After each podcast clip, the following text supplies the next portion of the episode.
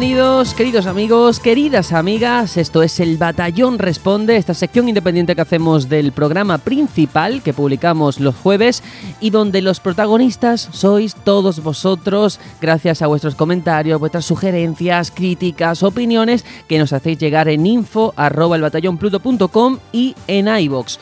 Tenemos un montón de comentarios, tenemos un montón de opiniones, tenemos un montón también de posturas enfrentadas, que creo que eso va a ser muy interesante, pero antes hay que presentar a este pelotón, a este batallón al completo, así que Tony, empiezo contigo, bienvenido. Eh, gracias, gracias. Ya con ganas. Lo que digo siempre, yo creo que voy a poner como una cinta de cassette y la pondré delante del micro. Con ganas de ver qué nos dice esta gente tan maravillosa cada semana. Porque es que es así. Hay, hay ganas, hay ganas. Pareces un robot, ¿no? Hay un poco un robot, sí, sí. Eh, si quieres que hable de Star Fox Pulsa 1, si quieres que hable de Sonic Boom Pulsa 2. sí. Pues... perfecto, seguimos con las presentaciones. Aitor, hola, hola. Hola, hola, ¿qué tal? Pues sí, hay mucho comentario y también me he fijado que hay mucho cambio de nick. Lo están cogiendo por costumbre y madre mía, lo, lo, lo quieres liar. Sí, sí, sí, sí. Yo creo que ya entre ellos hacen una coña interna de a ver cómo podemos confundir, cómo podemos hacer más gracia. Y nosotros mientras aquí despistados, pero bueno, yo creo que al final también es divertido. Y ahora vamos a ver esos comentarios que nos han dejado con un nombre o con otro. Y cerramos esta presentación, como no podía ser de otra manera, con Juanjo. Bienvenido. Hola, muy buenas. Pues nada, vamos al tema que, que hay, mucho, hay mucha plancha, como diría que. Sí, sí, sí. De hecho, yo tengo aquí los comentarios delante en el navegador. He tenido que subirle el zoom a 120% porque si no ni lo puedo leer. Señores de iVox, por favor, la tipografía que se distinga un poquito mejor del fondo. Pero vamos al lío porque Caballero con K nos pone: Llevo sin comprar un juego en físico, en consolas y por supuesto en PC, desde hace años. Y luego nos pone: eh, Perdón por los múltiples comentarios, pero escribo según voy oyendo. Lamentablemente en Xbox no hay Discord. Puedes vincularlo para que la gente pueda ver a qué estás jugando en Discord, pero no puedes hablar a través o escribir a la gente desde la Xbox con Discord. Eso sí, el ecosistema de Microsoft es muy, muy top y ha sido su baza para remontar esta generación con muy buen resultado, dice él. Yo creo que aquí, Juanjo, tú que eres el que tiene Xbox, estarás eh, más o menos de acuerdo, ¿no?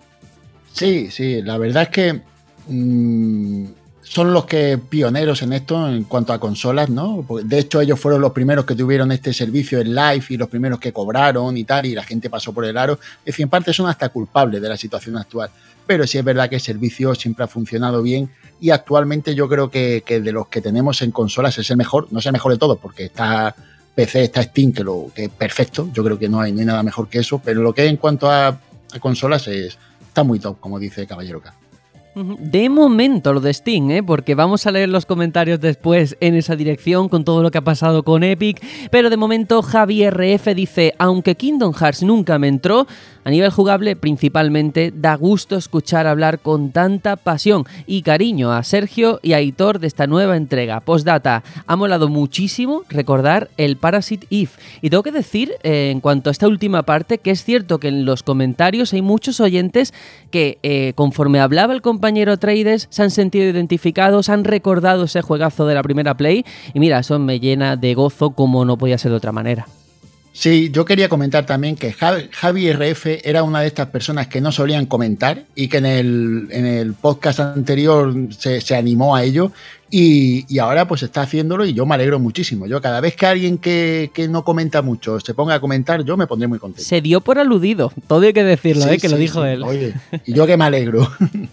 pues sí, Jerry Oviedo, saludos compañeros del batallón. Hasta ahora eh, puedo comentar, me escuché los dos programas anteriores y el batallón responde. Me alegra muchísimo escuchar a Juanjo y sus opiniones, lo extrañaba. Y tengo que decir que no soy fan de Kingdom Hearts, jugué al primero, pero no me gustó. Creo que es porque no soy muy fan de los personajes de Disney. Hombre, eso influye, ¿para qué nos vamos a engañar? Si no te gusta mucho lo que tiene que ver con el universo Disney, con las películas y demás, lógicamente echa para atrás, porque lo que es el factor, eh, la historia principal que se ha sacado de la manga Nomura, mucho te tiene que tirar del corazón. Pero bueno. Mm. De hecho, aquí yo podría decir que para jugar a esta tercera entrega casi hay que estudiar una, no sé, una diplomatura, que se diría, porque ya no solamente eh, conectar todas las, tramas de los juegos anteriores, sino haber hecho el trabajo previo de haberte visto esas películas de Disney que van a salir en, en X entrega, ¿no? que si vas con los ojos ciegos, pues te puedes hasta perder, ¿no? Porque hay muchas cosas que dan por sentado de que tú ya has visto la peli. Es una de las críticas que más he estado escuchando esta semana, de esos que son detractores en cierta forma de este Kingdom Hearts 3, que hay que ver, que, que enrevesada es la trama, que me he puesto a jugar y como solamente jugué el primero de Play 2 no me he enterado de nada. Claro, pero hay que entender que la saga estaba en un punto en el que todo eso hay que cerrarlo y contentar a unos y a otros es muy complicado quedarte e, en mitad de ninguna parte. Y aun con todo, aun con sus errores, porque a ver, la narrativa de Nomura, lo comentamos en el especial, no es tampoco para tirar cohetes. Pero aun con todo, yo creo que es un trabajo más que digno, en mi opinión, claro. la dificultad es lo que es. Sí, pero eso es otro tema. O sea, el tema de la dificultad, del apartado jugable que pueda ser más sencillo o menos sencillo, no va al hilo del argumento en sí mismo. Que ese es el verdadero nivel de dificultad. Acompaña, acompaña, son ingredientes, pero no es lo mismo, sí. Bueno, ahí estamos. Iván Cuesta, hola a todos. Con respecto a lo de las eh, compras digitales, yo creo que la diferencia está en que cuando tú ves que tienes Dark Souls 3 por 13 euros, pues la verdad es que dices, pues me lo compro digital. Las ofertas que hay en digital no son las mismas que hay en físico y el principal problema de Nintendo es la piratería. Y por eso querrá una consola tan capada. Seguid así. Uy, ¿qué pensáis de este, de este comentario que me parece muy interesante hacia qué dirección va? Bueno, yo con el tema de digital y físico, decirle que pasa en los dos casos. ¿eh? También te encuentras de vez en cuando ofertas de juegos físicos. Yo, de hecho, hace poco vi Titanfall 2 para la One por 6 euros, en físico, puesto en tu casa por Amazon. Que ahora ha subido porque, como se ha puesto de, moda el Apex Legends, ahora todo el mundo quiere jugar a Titanfall y todo el tema. Pero el caso es que va por los dos lados. Yo creo que más bien el tema digital es que viene muy, muy bien cuando compartes cuentas. Yo ahora lo estoy viendo porque yo tengo la, la One X y la S se la di a mi hermano. Y ahora compartimos cuentas. Y si nos queremos comprar un juego, lo lógico es que para poder jugar los dos al juego nos lo compremos digital. No nos compremos uno físico porque entonces tenemos que andar dejándonos el juego el uno al otro. Así que al final eso también tiene un poco que ver, creo yo, con todo este asunto. Yo no sé los demás qué pensáis, pero fijaos también que esto de digital, físico, no hay nada, no hay un estándar, no hay unas convenciones que todas las compañías respetan. Y precisamente Nintendo en este sentido no siente que devalúe su producto porque tú te vas a su eShop y los juegos están a 70 euros en digital, ¿eh? ¿Por qué? Según ellos, y estas son declaraciones que hicieron en su momento, eh, consideran que el juego es el mismo, la calidad es la misma. Entonces, ¿por qué vas a tener que pagar menos? Eso lo dicen ellos, no yo, ¿eh? Y ya no solo sus juegos, ¿eh? ¿Seguirá estando aquel FIFA 13 en la Wii U a 60 euros? Está, está, está. Y tanto que está. a ver, yo creo que es una cosa de, de lo que cuesta hacer un juego en físico y lo que cuesta hacer un juego digital. Tú una vez tienes el juego terminado, no es lo mismo lo que te cuesta distribuirlo digitalmente que lo que te cuesta distribuirlo en físico y mucho menos lo que tú recibes al, haber, em, al haber comprado al haber comprado a alguien tu juego en físico porque hay que restarle muchísimas cosas y al final te llega muy poquito en al intermediario no claro al final yo creo que a Nintendo quizás pues le tiene esta filosofía y quieren seguir así pero todo el mundo que no es Nintendo al final pone sus juegos más baratos en digital a lo largo del tiempo, básicamente, porque así la gente los compra más que los físicos y ellos, aunque sea un juego con un precio rebajado, perciben más pasta que si compras el juego en físico. Es así de simple. Claro, ¿no? Y es que además Nintendo tiene un poco que callar más que los demás, porque todos sabemos que sus juegos eh, tienen un incremento, un plus por el formato físico que tienen. Al ser tarjeta de memoria valen más dinero. Esto se, se sabe se dijo en su día, ¿no? Que valen, no sé si eran de 5 a 10 euros más, simplemente por eso. Y que ese dinero no lo asumían las compañías, eh, no lo pasaban a los compradores, que al final lo tenemos que pagar nosotros. Bueno, pues todos sabemos eso porque lo has dicho tú. Pues, pues macho, quítalos cuando te lo compran en digital. Pero es que yo creo que ellos quieren seguir vendiendo físico y por eso igualan el precio y así van a seguir vendiendo físico, porque a físico y digital al mismo precio, al final. Claro, físico. Es así. Bueno, ahora empiezan eh, los compañeros con nicks graciosos. Esto ya, ya, se pone interesante. ¿A quién vota el siguiente? El siguiente es Awakening Fair. Oh, vaya. Perfecto, magnífico. Es el Awakening, el Awakening. Ni 10 minutos llevo escuchando el programa y he tenido que parar de escucharlo. ¿Por qué? para buscar quién es Tina Sánchez y saber el motivo de esos comentarios. Y ahora que me he puesto al día, apoyo su muy educado pequeño alegato que ha lanzado en redes sociales. Se adivinan los motivos que le han impulsado a expresarse así.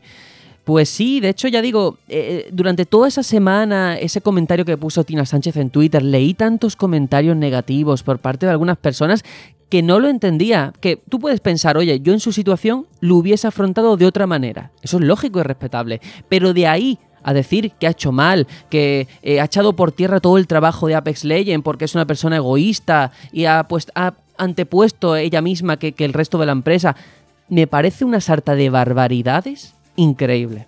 Pero bueno. Eh, es que he estado muy desconectado. ¿Qué decía el tuit?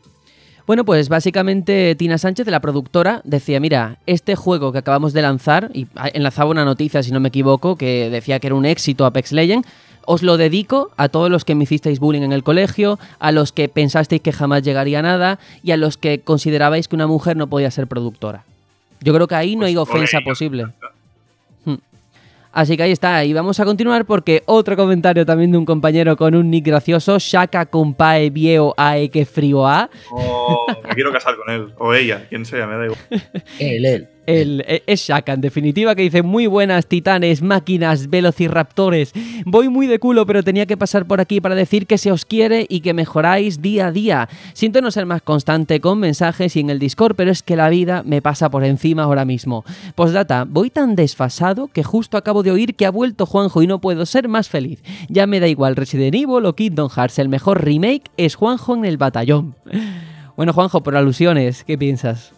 Lo que voy a decir, que pues, muchas gracias por sus palabras, tanto él como antes Jerry, que también ha hecho un comentario respecto a mí. Yo, pues, pues, estas cosas que me ponen, yo qué sé, me pongo pudoroso, me da, me da cosa que digan esas cosas, yo qué sé, me pongo nerviosete. Muchísimas gracias, de verdad. Eso, Cuando se den cuenta de que en verdad son cortes de audio antiguos de Juanjo que vamos empalmando en Audacity y... Hostia, ¿te imaginas? La debacle. No sé, Tony, yo no me veo haciendo ese trabajo de edición, ¿eh? Lo reconozco.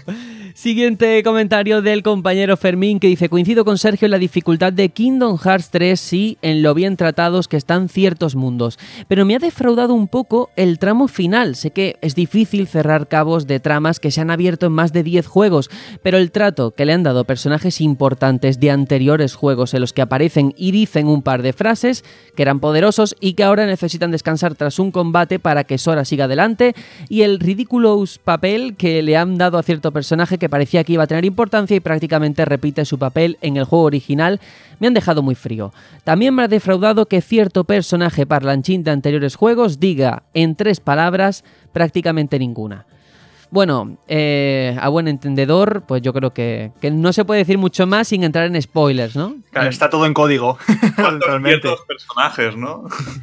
ciertos personajes que dicen ciertas de- cosas. Pero bueno, yo creo que sí, que eh, es repetir lo que hemos dicho antes. eh, Kingdom Hearts 3 no es un juego perfecto. Estaríamos locos si dijéramos eso. Pero yo me he emocionado. Y yo creo que en los tiempos que corren, que un juego me emocione, pues yo ya doy saltos de alegría. Pero no es difícil. O sea, tú te emocionas con muchos juegos, Sergio. Bueno, que, que- que alegría, ¿no? Que soy una Que persona te, te- con te corazón. envidio muchísimo, eh, la verdad que te envidio muchísimo. Amortizado ese juego. Sí, sí. No, pero es que no todos los juegos son para todos los públicos. Quiero decir, yo, por ejemplo, con el Super Mario Odyssey me emocioné y Sergio, pues no. Claro. Quiero decir, ya sí, a lo mejor Kingdom Hearts para mí no es emocionante y a Sergio le, le pone los, los vellos de punta. Yo creo que cada uno tiene que tener su gusto y hay que entender eso. No, y también influye mucho la trayectoria, ¿no? De dónde vengas, es. lo que hayas vivido con anterioridad, porque no es lo mismo al que le pilla de nuevas que el que lleva fraguando o, o emocionándose con esta saga 17 años. Esto es un viaje. eh, claro, es un viaje que se ha alargado durante más de 10 años y al final tú ves ahora a Roxas y Roxas es tu hijo. O sea, se le has cogido mucho cariño, no se puede decir de otra manera. Y bueno, pues eso. Niteros, por su parte, vaya por Dios, tengo que hacerme suscriptor para escuchar a Yuna. Por cierto, se llama como mi hija pequeña. Era complicado convencer a mi mujer de ponerle a Eris, Tifa, Garnet. Seguí siendo muy frescos y entretenidos. Un saludo. Entonces yo le pregunté, wow, ¿e- ¿en serio? Me parece un nombre súper precioso. Y me dijo, en serio, tan en serio que ya soy suscriptor. Lo tenía en la cabeza desde el pasado programa, pero esto ha sido ya un aviso del destino. Por cierto, también tenemos tres gatos en casa. Wow, esto de los gatos y, y sobre todo el nombre, ¿eh? Llamar a tu hija Yuna me parece precioso, precioso, ¿eh? Es muy bueno. Aparte es que el nombre es bonito. Eso sí es un aficionado del batallón Pluto. Eso sí es un tío de Final Fantasy, tío. Este hombre, vamos, ni, ni tatuajes ni nada. Su hija Yuna, ole ahí. Tiene muy buena sonoridad, desde luego. Vic dice, no me gusta comentar antes de escuchar por completo el podcast, pero ha sido maravilloso el mensaje y análisis que hace Sergio sobre el caso de Tina Sánchez. Pues muchas gracias, Vic, compañero, que además luego nos pone otro audio que luego vamos a leer. Pero vamos antes a hacer un alto en el camino porque Cer Diablo dice, batallón firme, muy buen programa como siempre chicos. Respecto a Kingdom Hearts, sin haber jugado el 3, para mí es de estos juegos que prefiero ver jugar algún amigo mientras charlamos que jugarlo yo,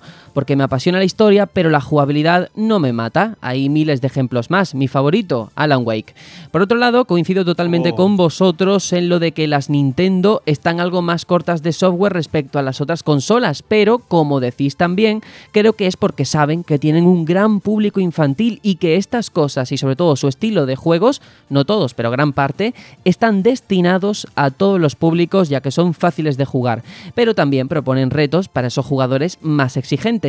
Si tuviera hijos, también elegiría esta consola frente a otras para iniciarlos en los videojuegos. Seguid así que sois les millors y llegaréis muy lejos. Qué mal pronuncio, por favor. Bueno, que... ¿Les que- millors? Les ¿O els millors. millors? No, pone les, ¿no? Bueno, se ha cambiado a... Somos chicas ahora, entonces. No sé. Tony, seguramente no sabe ni lo que escribe. No, seguramente, seguramente. Bueno, pero ¿qué, os ha parecido todo lo que comenta de esa visión que mucha gente tiene, eh, no sin fundamento evidentemente, de que Nintendo es la puerta de entrada de muchos jugadores jóvenes, ¿eh? Sí, a ver, creo que ha cambiado mucho con respecto a, a cómo era en el pasado, porque al final ahora lo que hoy es más en boca de, de chavales es Fortnite, eh, antes era Call of Duty, también está FIFA, no era como antes de, ostras, el Super Mario o el Sonic, que obviamente es una forma muy simplista de verlo. Pero creo que ahora hay mucha más competencia, a pesar de que sí, yo creo que sigue, sigue siendo una puerta de entrada y muy buena por parte de muchos. Y en especial, que esto no pasaba antes, por parte de padres que enseñan a sus hijos la, la- la vía Nintendo, ¿no? Que bueno, creo que aquí tenemos a, a uno que está haciendo las cosas muy bien. Sí, bueno, yo, yo es que creo que Nintendo lo que ha hecho bien es que aparte de tener lo suyo, ha sabido aunar lo que tú comentas, porque Fortnite está en la, en la Switch. Muy cierto. sí. Y, y entonces al final lo que consigues es, pues si tienes Fortnite, tienes Rocket League, que tienes varios juegos que son de ese tipo, ¿no? Que, que los chicos les gusta disfrutarlo. Y aparte tienes los juegos de Nintendo, pues aunas a padres y a hijos. Y juegan un poco con la nostalgia. También diciendo que cualquier consola vale para iniciarse, ¿eh? que, que una criatura puede jugar perfectamente a la Play 4, a la One. Hay títulos para todos los públicos en todas las plataformas. Pero Nintendo cuida mucho esa parte de, los niños. Coño, el Nintendo Labo está ahí. Y es algo que no entendemos casi ninguno, pero está destinado a quien está destinado. Y, ver esas cosas son detalles que a los padres nos gusta, de que cuidan al usuario menor, al niño. Eso está muy bien. Y no solamente eso, que estoy totalmente de acuerdo, sino que en algunos casos creo que existe, bueno, tengo la certeza de que existe una vinculación emocional entre el padre y el hijo, eh, un vínculo que se forjó hace muchos años, es decir, ese padre seguramente en su día jugaba consolas de Nintendo y digamos que ha mm, cedido el testigo a su hijo, trasciende generaciones y ese amor al final a una compañía que esto se produce en muy pocos casos. Nintendo yo creo que en ese sentido es una privilegiada y tendría que cuidar a sus fans fans. Y se produce. Esto no ocurre porque la historia es la que es y lógicamente Sony llegó mucho después, en otras circunstancias. Si Sega estuviese, quizás también ocurriría porque hay muchos segueros todavía huérfanos por el mundo, ¿no? Pero ocurre con Nintendo. Así que bueno, ahí está la reflexión, pero vamos con Vic porque ahora sí que nos deja un comentario extenso que dice, muy buen podcast como siempre chicos, felicidades, Apex Legends me ha impresionado y mezcla lo mejor del Battle Royale con juegos como Overwatch donde cada héroe tiene su particularidad. Que yo diga esto tiene mérito porque a mí suelen parecerme juegos muy casuales que lo que hacen es copiar una simple fórmula y a rezar de que salga bien. Muy buena entrevista a Chivik. Eh, no conocía a esta desarrolladora. Estoy viendo sus trabajos y son realmente buenos. Me encanta ese Dayland y su ambientación a lo principito. Lo jugaré muy pronto. Seguiré de cerca el desarrollo de Samarin Mara, ya que esa temática al estilo Wind Waker me enamoró. De Kingdom Hearts no puedo hablar mucho ya que solo jugué a la primera entrega en PlayStation 2 y lo dejé ahí, pero seguro que todo lo que ha dicho Sergio tiene su, su muy buena base y criterio y que han hecho un trabajo a la altura. Decir que Parasite, Parasite Eve es uno de los juegos top que tuve en PlayStation, jugué a sus dos entregas y me encantaron. Su segunda parte cuenta con unas cinemáticas que dan escalofríos y se pasa bastante mal con algunos enemigos. Ojalá resucitasen la saga. Bueno compañeros, a esperar al siguiente podcast que tenemos muchas novedades con Nintendo. Sí, sí, esto es un mensaje del futuro, ¿no? Que, que nos llegó. Pues sí, yo también eh, probé hace poco ese Apex Legends, eh, no lo había probado hasta hace nada, y la verdad que bastante sorprendido por lo que comentaba. Yo también coincido de que algo han cogido de, Overwatch y ese Hero Shooter, y, y el cómo se, se desarrollan las partidas, ¿no? El hecho de que mm, todo sea muy, muy, muy para el equipo, eh, el hecho de que aunque te abatan no es el final de todo, sino que siempre tienes esa oportunidad de que te, te reanimen o te resuciten. No sé, lo he visto bastante encaminado hacia una dirección y no se quieren salir de ahí, no quieren quieren quitarle el puesto a Fortnite o al resto de Battle Royale a base de, de creer una idea, ¿no? Sí, sí, sí. Yo estuve jugando ¿eh? E, el otro día por la noche y con un amigo, tuve que decirlo porque no es igual la comunicación con un desconocido. Y me gusta el hecho diferenciador de que además de todo lo comentado, se siente un shooter. Que con Fortnite, oye, hay cosas que hace muy bien, pero a la hora del gameplay, me parece que el más logrado hasta el día de hoy es este Apex Legends, sin ser ningún experto. ¿eh? A lo mejor hay quien me dice, no, porque la trayectoria de la bala es mejor en Player Now. Pero a mí me gusta mucho esa faceta, ¿eh? A mí la impresión que me da es que es como si fuera una especie de Frankenstein, ¿no? Que coge un poquito de cada, de cada juego de, este corte o de este estilo, incluso de otros, ¿no? Porque Overwatch no se ciña a la fórmula, pero coge también de él. Pero está muy bien hecho, no es un Frankenstein feo. Es que lo han sabido hacer bien, no le han sabido dar el puntito a todo. Y todo, yo creo que la, la amalgama, la masa es muy buena y es un juego bastante disfrutable, incluso de ver. ¿eh? Yo me he dedicado a ver unos cuantos vídeos en Twitch y tal, y es bastante divertido. Sí, señor. Vamos a continuar con más comentarios de Jeff JP que dice, hola chicos, muy buen programa en todo su contenido. Esta vez no puedo dar opinión en ninguno de los temas, lo que sí puedo es decir que me agrada mucho el aporte de Atreides. Sus comentarios son agradables e interesantes. Pues muchas gracias, yo creo que él también va a agradecer pues que te hayas acordado porque efectivamente es una aportación que nosotros valoramos muchísimo. Vamos a seguir, de verdad es que hay muchísimos comentarios. Siento que no vayamos a poder leer todos. Por ejemplo, aquí dice Javi, gran entrevista, llama bastante la atención Samerin Mara. En su día ya me llamó la atención ese Dayland y este pinta mucho mejor. Un saludo batallón y gente del Discord. Y antes yo hablaba de ese caso Steam, Epic, posturas enfrentadas, un dilema con el, digital por bandera y aquí hay un usuario anónimo que nos pone, tenéis un fallo de consideración en los juegos de PC en general y el físico en particular. El 99% de juegos que se editan en físico en PC no llevan copia física y te dan una clave para la versión digital. Eso es incorrecto. Te dan una clave para Steam y un DVD para ahorrarte parte de la instalación. El DVD por sí solo no te permite jugar a nada. Por eso casi ha desaparecido. No vale para nada ni lo puedes revender. Estamos esclavos a Steam, que es como si fuese una consola y tenemos que pasar por ella sí o sí. Hay unos poquísimos juegos que sí que traen copia física de RM Free que puedes jugar en cualquier PC y además incluyen una clave para Steam o GOG como por ejemplo el Shovel Knight, pero son muy pocos. ¿Qué pensáis de lo que dice aquí el anónimo? Es cierto. Al fin y al cabo, estamos en la generación del DRM, eh, donde Steam se ha comido mucha parte del terreno. Veremos ahora qué pasa con Epic.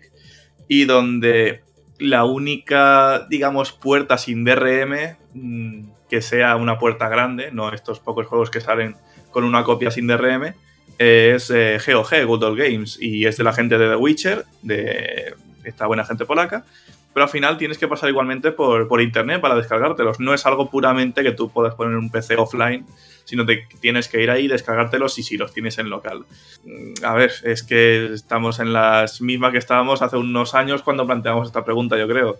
Esta es la dirección en la que va, en la que va ahora mismo la, la industria. Bueno, de hecho es la dirección en la que está. Es, es, ya estamos ahí y veremos cuál es el siguiente paso, pero, pero sí, está, estamos ahí. Y es que, quiero decir, yo ya me he acostumbrado tanto que me hace, se me hace raro hablar con gente que aún no está acostumbrada a ello, pero entiendo que, que todavía existe, por supuesto, faltaría más. No sé, yo ya lo veo con mucha naturalidad. No creo que nunca llegue al desastre de, oh Dios mío, si han perdido todos los datos y si han perdido todos los juegos, no creo que, que lleguemos a eso. Bueno, pues ahí está la reflexión. Hay más, ¿eh? porque Alejandro también se refiere a eso. Dice, saludos mi queridísimo batallón, muy buena entrevista a los compañeros de Chivig Studio. No conocía el proyecto, el cual tiene una pinta excelente y gracias a vosotros, tanto yo como muchas otras personas, tenemos la oportunidad de seguirle la pista de ahora en adelante. Sobre el tema del número de ventas en digital eh, versus físico, creo que también hay que valorar el tipo de juego y el perfil de jugador al que van dirigidos. Me explico, yo soy consumidor de medio físico en su mayoría y los únicos juegos que tengo en digital son los que tienen fecha de caducidad entre comillas y los que echas unos minutos de vez en cuando, es decir, los que reciben una nueva entrega cada uno o dos años y que por su fuerte componente online quedan obsoletos casi de manera instantánea. Los juegos que crea Electronic Arts en gran parte son de este tipo. Un placer escuchar a traders como siempre y más por rescatar ese Parasite Eve. Ojalá un remake, como comenta. No me enrollo más y me voy a limpiar las letrinas como castigo por no comentar la semana pasada. Hoy, hoy, hoy. Esto no es un castigo, o sea, eh, con que nos escuches es suficiente. Si encima pones un comentario, pues ya el, esfuerzo es doble. Muchísimas gracias. El, el, tema este de digital, físico, varía, como dice aquí el compañero, según la compañía, según el tipo de juego y según el perfil eh, al que se dirige, ¿no? Claro, es que es totalmente lógico lo que dice. Por ejemplo, tener Player un No en físico eh, no vale para nada, porque ese juego, para el nada. día que, que, se acabe, que cierran el servidor, no puedes jugar. ¿Qué te va a hacer? ¿Te va a tirar en el paracaídas en la isla y te vas a quedar ahí dando vueltas tú solo looteando? No tiene sentido. O Overwatch o otro tipo de... Claro, claro. Son, pero bueno, otro concepto, pero no vale para nada. El asunto, a lo mejor, fíjate lo que te digo, con Fortnite, como puedes construir, te puedes dedicar a hacerte tus casas, tus rollos y tal. pero con, con Player No o con otros juegos no vale. Es algo que tiene totalmente lógica. O, por ejemplo, FIFA. ¿Para qué quieres un FIFA? Tío, en digital es mucho mejor, porque todos los años el mismo juego, lo que cambian son las plantillas, y poco más. Hablo desde la, la ignorancia, porque yo FIFA no juego mucho, pero más o menos creo que va así la cosa. Así sí, que yo, también, yo, también, veo esa relación, ¿no? En cuanto al tipo de juego y el formato en el que. Yo, yo en mi caso, por ejemplo, lo, lo veo mejor, ¿no? Yo creo que eh, esos juegos que son simplemente, y a ver, lo de simplemente muy entre comillas, campañas, véase Uncharted 4 o juegos del estilo, a mí me gusta tenerlos en físico, porque son juegos que puedes volver a ellos cuando quieras, siempre que quieras. Al contrario de lo que, los ejemplos que estáis dando vosotros, ¿no? Uh -huh. Claro, es otro punto de vista. Y de hecho yo creo que la mejor forma también de concluir lo que es la ronda de comentarios, tenemos un audio de Santiago que ahora vamos a poner, pero es que Vic nos puso después en relación a todo esto un comentario súper extenso que para leerlo voy a tener que poner el dedo encima como los niños chicos cuando empiezan a leer, igual para no perderme porque no tiene salto de línea, así que mira, vamos a ello. Dice Vic, hablo por Epic y es su opinión personal. A mí sí me molesta el tener que estar utilizando launchers para cada juego que quieras jugar. No solo por una cuestión de comodidad, que la hay, sino porque aparte de esto, pienso en que tengo mis datos en siete plataformas distintas donde tengo que aceptar siete políticas de privacidad, uso del software y licencias de juego. Y a esto tengo que sumarle problemas de robo de datos, gestión de contraseñas, modo de pago. Hace nada se han vuelto a robar datos de Uplay y Origin y tuve que cambiar de nuevo contraseñas, por lo que estamos teniendo una vulnerabilidad muy alta cuando tanta gente gestiona nuestros datos personales. Esto, dicho así, para algunos parece una nimiedad porque claro, que cuesta darle clic en un icono u otro, pero bueno, cuando en vez de 7 sean 20, ya veremos si pensamos igual. Y cuando tengamos robos de información en unas y en otras y estemos hartos de cambiar tantas claves o de aguantar tanto fallo de seguridad, veremos si la cosa es rentable. Yo creo que la moda de los launchers eh, como que ya está bien. Al margen de esto, a mí no me parece bien ni la actitud, ni las formas, ni el modo en el que ha entrado Epic. Y esto no ha pasado con ningún launcher. Ni siquiera cuando Electronic Arts dejó de sacar sus juegos en Steam fue tan controvertido. O cuando instalabas un Assassin's Creed en, Steam y te lanzaba a Uplay. Esta gente van a golpe de talonario con títulos que no son de su producción y esto no es ético porque no van a mejorar el monopolio de Steam, que no lo tienen, sino que quieren el monopolio solo, vale, Sí, me he perdido. Sino que quieren el monopolio, solo hay que ver eh, lo que han hecho nada más irrumpir Apex Legends en el buscador de Google. Y a mí no me da ningún buen rollo esta conducta. Tampoco veo el beneficio del usuario para ahorrarse dinero ni para el desarrollador ni pues el cual puede perder ventas con estas maniobras de exclusividad, porque para muchos tal vez se vea como un problema mínimo lo de no tener una saga concreta en tu biblioteca, pero que yo tenga que desplazarme a otra plataforma para jugar a Metro cuando tengo la saga en ella, con su sistema de logros y sus partidas en la nube y sus foros, pues a mí me rompe el, ciclo de continuidad. Y si esto no se entiende, pues repito, ya veremos qué ocurre cuando cada compañía tenga su launcher y tengamos en un equipo que saltar de una plataforma a otra. Entonces ese aspecto digital de tener en tu biblioteca tu colección de títulos ya no será un mero ritual. Un abrazo de oso amoroso, perdonad mi vinagrez. Luego hubo un montón de respuestas. Pero bueno, yo voy a coger aire mientras si podéis hablad vosotros. Sí, mira, hay una cosa que quiero comentar que justamente ha dicho que hace poco hubo vulnerabilidades en Uplay y Origin. Eh, yo esta semana pasada creo que fue, tuve un email de Uplay de que alguien había accedido a mi cuenta y justamente hoy por la mañana he tenido lo mismo pero en Origin. O sea que estoy un poco cagado, la verdad. Y es uno de los efectos terribles que puede tener eh, esto de tener mil launchers, que es que cada empresa tiene que gestionar su propia seguridad y algunos lo harán mejor y otros lo harán peor. No solamente es, eh, bueno, es que tienes que bajarte muchos y ya está, no solo termina ahí. Porque si esto terminase ahí, pues perfecto, porque ya estamos un poco hartos, ¿no? De tener que, que comprar mil consolas o tres o lo que sea, que al final entendemos que esto funciona así. Pero si eso fuese solamente lo que nos preocupase, pues perfecto, mil launchers y ya está, pero no. Está la vulnerabilidad, que yo en principio he estado afectado, aunque mis cuentas parece que están bien y he cambiado contraseñas.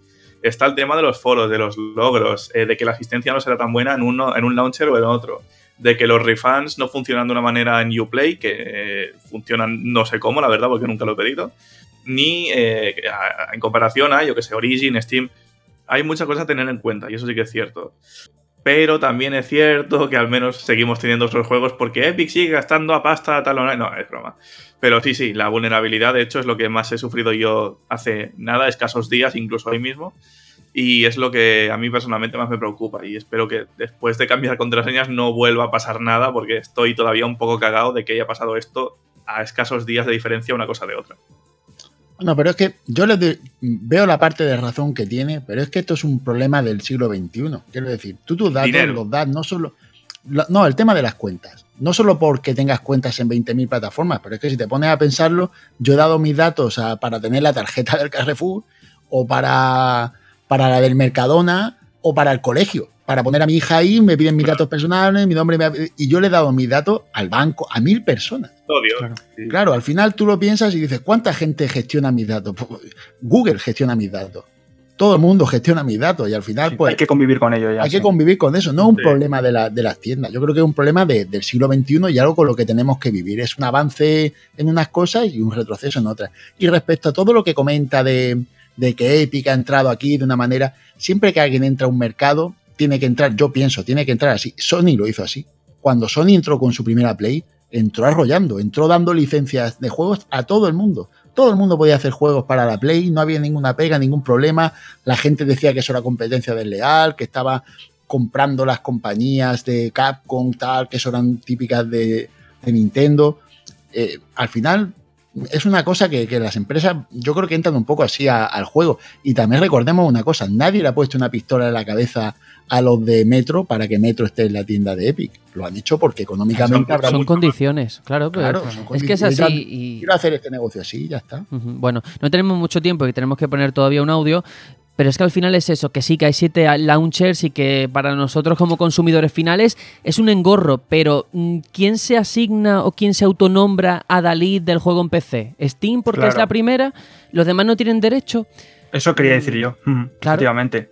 Eso ¿Quién es. le ha dado la potestad de Steam como para decir, oh, este es mi campo, ¿por qué te metes? ¿no? Al final yo creo que todas mm, son empresas, todas buscan su máximo beneficio y no creo que acabemos con siete, habrá 20 dentro de poco porque cada una querrá mm, aumentar sus beneficios el máximo que puedan. Vamos a tener que cambiar la mentalidad y en vez de ver una única biblioteca, verlo como pequeñas estanterías en cada plataforma. Es lo que nos va a esperar en el Y futuro. ya no Sí. solamente eso, sino como dice Juanjo, nadie le ha puesto una pistola eh, en la 100 a metro, pero es que tampoco al jugador. Es decir, que si hay 20 launchers y tú decides no bajarte el de Epic y tanto tú como miles de personas tampoco lo hacen, al final esto es la jungla, quedará el más fuerte. Y ya está, y todo se autorregula de esa forma. Es que no hay otra manera en el mercado en el que estamos, en el capitalismo. Y tenemos que continuar, lo siento, sé que es un tema súper apasionante, que hay un montón de debate, que lo llevaremos al programa dentro de poco seguramente, porque siempre se habla de esto. Pero quiero escuchar ahora, queremos escuchar a un compañero, a un oyente, que es Santiago, que nos traslada la siguiente cuestión. Vamos a oírlo.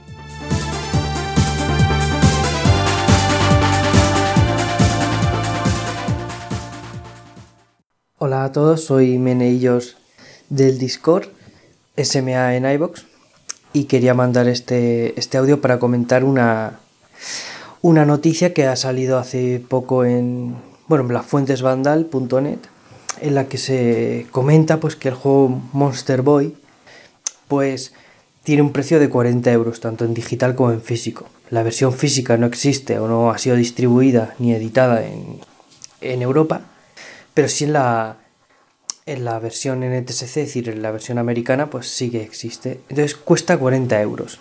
Y ha habido pues cierta polémica por el precio. Y a raíz de esta, de esta polémica, me parece que, que estamos volviendo, me está recordando a cierta, a cierta etapa oscura que se vivió en el mundo del videojuego, que sobre todo la, la valoras más cuando tienes cierta cierta cultura del videojuego, cierto bagaje que fue la época de la primera PlayStation sobre todo, con ese auge y democratización de, de la tecnología 3D en el videojuego que básicamente sirvió para, para rechazar lo que todo aquello que no era no era 3D, es decir, el sprite y el, y el diseño de juegos en 2D pues básicamente se, se minusvaloraba. Y con este Monster Boy ha pasado un poquito lo mismo. Eh, Monster Boy, para el que no sepa, está desarrollado por la misma empresa que llevó a cabo el remake de Wonder Boy 3, si no me equivoco, es el nombre, de Dragon's Trap, y este pues se llama pues, Monster Boy. Entonces, los usuarios se han quejado del alto precio, que en digital pues 40 euros no, no merece la pena, etc. Y parece que, que si un videojuego no es 3D o tiene una producción o unos altos niveles de producción AAA, parece que el juego tiene que ser o gratuito o, costar como mucho 20 euros. De hecho, si vais a la noticia que he puesto en la sección podcast del, del chat de Discord, ahí tendréis la noticia y los comentarios son lamentables, la gran mayoría, y algunos que sí que aportan algo más de luz. Pero sí es, es lamentable y me parece vergonzoso que estemos volviendo otra vez a eso de, como el juego es indie o el juego es 2D, debe costar 20 euros, porque es que 40 euros es muy caro. Claro, eso me parece me parece injusto y quería simplemente comentarlo de que realmente ese videojuego, si ellos lo ponen a 40 euros, la, empresa es porque merece 40 euros. Que sí que es cierto que la versión física cuesta 40 euros y la edición digital cuesta otros 40 euros, vale. Pero, pero eso no desmerece el producto y pagar, y pagar menos simplemente por ser un indie. Y bueno, eso era todo, simplemente quería, quería comentarlo y a ver qué os parece.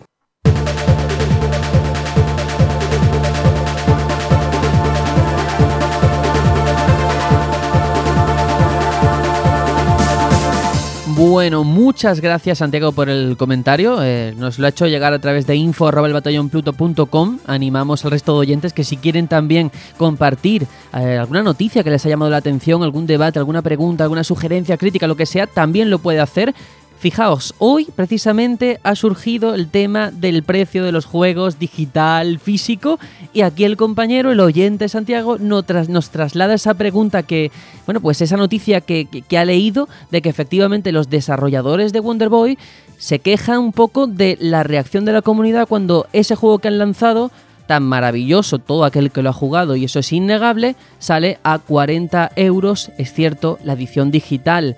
¿Está justificado? ¿No está justificado? ¿Quién pone ese precio? ¿Quién lo regula? ¿Cuánto tiene que valer una producción en función del dinero que ha supuesto crearlo? Muchas preguntas. Yo no sé si queréis comentar algo en específico de todo lo que comenta, porque sin duda daría para un debate extenso, ¿eh? A ver, lo primero, Monster Boy, no Wonder Boy, que se parecen mucho, de hecho vienen del mismo estilo. Pero, ¿quién es quién para juzgar el precio que tiene que tener un juego, sea en físico o en digital? obviamente todos en el sentido de, vale, yo valoro que este juego no vale esto. O yo creo que, aunque este juego valga esto, que vale mucho para lo que es, me ha rentado porque tal, no sé qué. es algo muy subjetivo, pero creo que en este caso, pues mucha gente ha hecho bola con el mismo comentario y bueno, pues eh, se ha oído más. Pero vaya, no creo que el desarrollador vaya a tener más palabras o más preocupaciones que simplemente decir lo que ya ha dicho. Claro, aquí el problema está en que mm, la mayoría de este tipo de juegos del corte tienen como una especie de, no sé, de abanico de precios al que la gente más o menos tiene en mente que va, a valer, ¿no? En cuanto te pasas un poco de, ese rango, la gente ya se, asusta, se, se, enerva y piensa, uff, ya me están tangando y tal.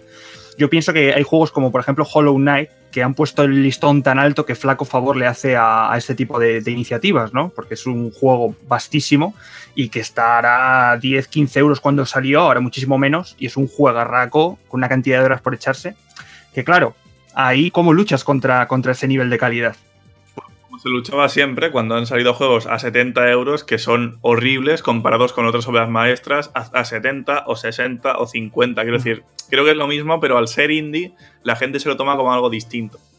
Yo, a este respecto recuerdo, no ahora, no sé cuándo lo dijo, ni bien exactamente lo, que dijo, pero Jonathan Blow, el creador de The Witness y de Brave, tuvo una polémica creo que por el precio de The Witness, porque lo puso a un X dinero, no me acuerdo cuánto es, pero eran más de 40, lo estimado, no sé creo que eran esos 40 euros. Y alguien le preguntó que si no le parecía caro. Y él, creo recordar, no me acuerdo muy bien, a lo mejor llega aquí a una meroteca y me dice que no, pero que él como que se indignó un poco porque él considera que el trabajo que hizo eh, era hasta barato, 40 euros, porque ya sabemos lo que es The Witness, que es un juego que eso, el trabajo de diseño de ese juego es una obra maestra. Y claro, yo creo que aquí, ¿quién es nadie para decirle al que ha trabajado por algo el precio que tiene que poner? Y, somos todos un poco culpables. Yo, por ejemplo, he escuchado a gente de, Ashen, no sé si sabéis cuál es el juego, que, se comentó, se comentó en el, en el podcast anterior. Em, ese precio de 40 euros hay quien lo considera caro. Yo, por ejemplo, en mi foro interno lo considero caro. 40 euros, pero es por un prejuicio y yo lo admito que tengo ese prejuicio. Además, eh, eh, sí, sí, no, quiero decir que todo esto lo comentaste el pasado martes en esa que estamos jugando que hiciste que efectivamente al final yo creo que hay etiquetas que pesan, ¿no? A la hora de, darle la categoría a un videojuego, de si merece un precio u otro, el decir que es indie, el decir que es un juego 2D, el decir que es un juego de plataformas, como que eso devalúa al juego la percepción, no digo que sea, que sea así porque en absoluto, respecto a otro que a lo mejor, yo qué sé, es un triple A con miles de millones, que es un shooter, que es un no sé qué y al final hay que anteponer lo que te cuenta la obra, el esfuerzo que le ha supuesto el creador y otra serie de factores que sin duda afectan. Lo siento chicos, de verdad me encantaría poder seguir, pero es que vamos tan mal y tan apurados de tiempo que tenemos que cerrar. Ya tendremos tiempo seguramente de hablar de todo esto en el programa. Así que Tony, te cedo la palabra para esa lectura de Me gustas. Gracias, Sergio. A mí tú también.